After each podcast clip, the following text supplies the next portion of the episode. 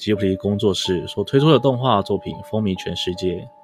剧中的人物设计、细腻的情感释放，不仅小朋友们喜欢看，就连大人们也一看再看。许多经典的作品陪着我们走过无数快乐的回忆。但你知道吗？在一些看似充满希望的故事背后，其实隐藏了很多黑暗的细节。大家好，我是西哥，今天想要跟大家分享的是吉卜力背后的都市传说。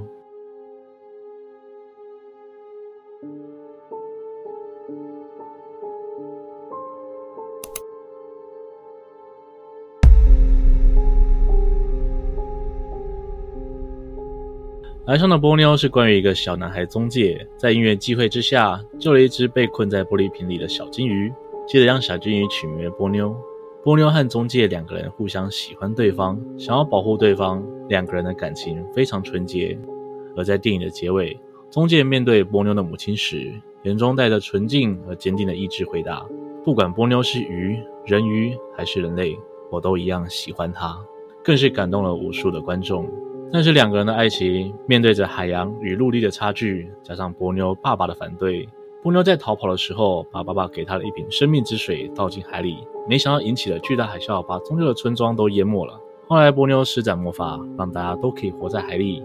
但如果分析剧情，可以发现，在海里的生活没有病痛，可能暗示着大家都死于海啸。而宗介爸爸的船只航行到船的坟墓，或许也是死亡的暗示。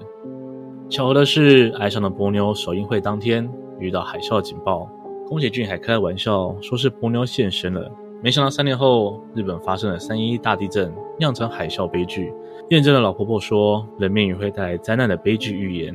更因为海洋吞没陆地的画面太过真实，怕大家触景伤情，所以波妞也遭到日本各大电视台无限期禁播。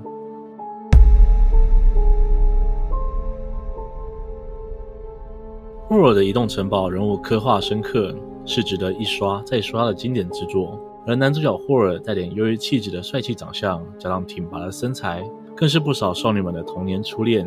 这部动画其实改编自小说，在小说和动画中，霍尔是个玩世不恭的花花公子，不断追求爱情的新鲜与刺激，伤了不少女孩的心。而荒野女巫就是其中之一。霍尔移动城堡的制作人铃木敏夫透露。荒野女巫就是那个夺走少年霍尔童真的人，两个人曾有一段浪漫的关系。最初，霍尔是觉得荒野女巫很有趣，所以主动接近荒野女巫，但后来发现对方的可怕之处，所以才逃离了。因此，荒野女巫才会下了诅咒要追杀他，甚至出于嫉妒诅咒苏菲。不过，在原本的小说里，还有一个更加恐怖的设定。荒野女巫因为跟火魔签订了契约，所以可以保持年轻的外貌，但其实她的心脏很老了。她很想要把霍尔的心脏拿来用。在动画里保留了荒野女巫对心的追求。我们看到的是荒野女巫渴望着法西卡，象征着追逐霍尔的爱。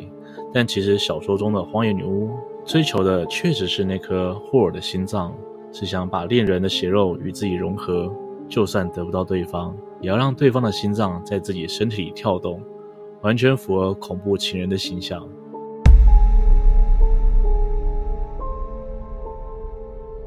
二零零一年推出的《神隐少女》可以说是吉卜力的巅峰之作，甚至一度创下日本影史当中的最高票房纪录。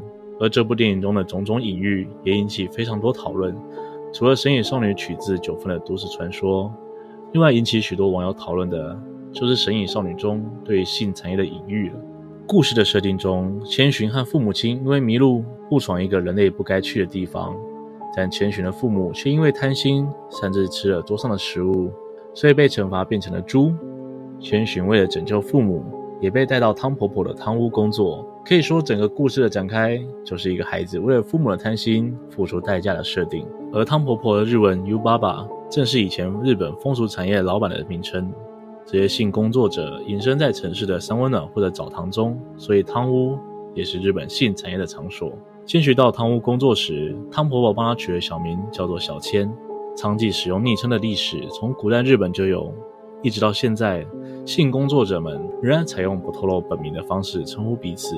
这些小名会渐渐成为他们生活中的姓名，从此真实世界的人们不再记得他们，而他们也没有办法离开汤屋。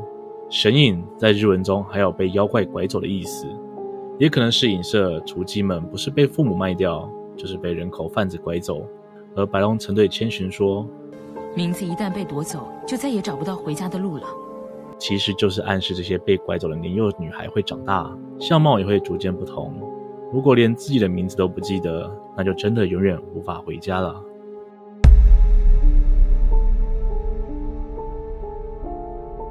不久前，网络上流传《萤火虫之墓》的海报，在调亮之后，背景的空中出现了一架战斗机。而如果仔细看这些萤火虫，会发现妹妹周围的萤火虫与其他不一样，是细长光点，更是象征着无情的战火。《萤火虫之墓》的背景设定在第二次世界大战时，清太跟节子虽然在空军轰炸中幸存，但是敌不过战争时期的生活。电影里描写了战争的残酷、生死的选择。而战争摧毁的不仅是城市的破坏，更会揭开人性的黑暗面。《萤火虫之墓》的电影采用倒叙法说故事。故事一开头是一个打扫车站的员工，发现了哥哥的尸体，看到手上好像也抱着什么，就过去看看，发现只是一个破破旧旧的糖果罐，就随手丢到草丛中。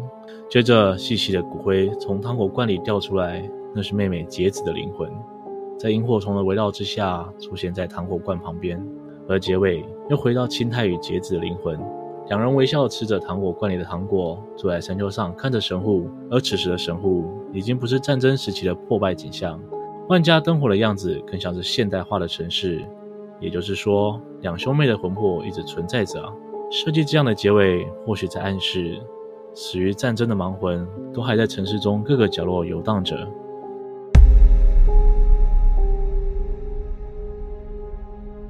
龙猫萤火虫之墓》同年上映，也是吉卜力动画的神作之一。故事描述一对姐妹面对死亡的奇幻旅程。